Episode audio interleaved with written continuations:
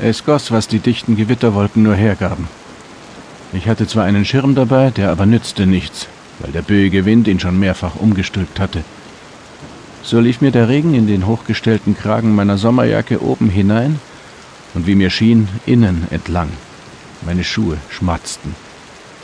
Ich sprintete von Hauseingang zu Hauseingang, drückte mich in die knappen Nischen, verharrte so einen Moment zum Verschnaufen, um dann erneut loszuspurten. Noch gute 50 Meter, dann würde ich das Wartehäuschen der Bushaltestelle erreicht haben und dort unterstehen können. So ein Scheißwetter und das so plötzlich.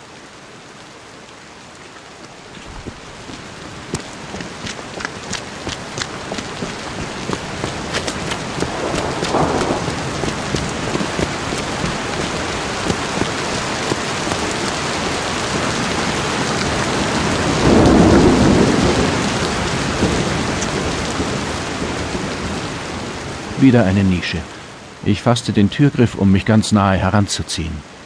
Die Tür gab nach. Ich zog sie auf, schlüpfte hinein und drehte mich wieder der Straße zu. Am Gehweg gegenüber erkannte ich zwei Menschen, die unter einer großen Kastanie Schutz suchten.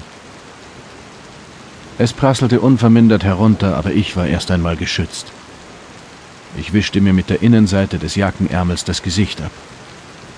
Die Türe war aus massivem dunklen Holz, der Griff außen und die Klinke innen aus Messing. Ich betrat den Flur. Es tropfte von mir herunter auf ausgetretenes Linoleum. Aber es roch frisch gebonert.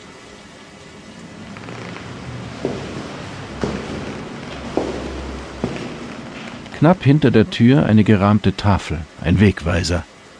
Amt für Ausgleichsangelegenheiten, Außenstelle stand da.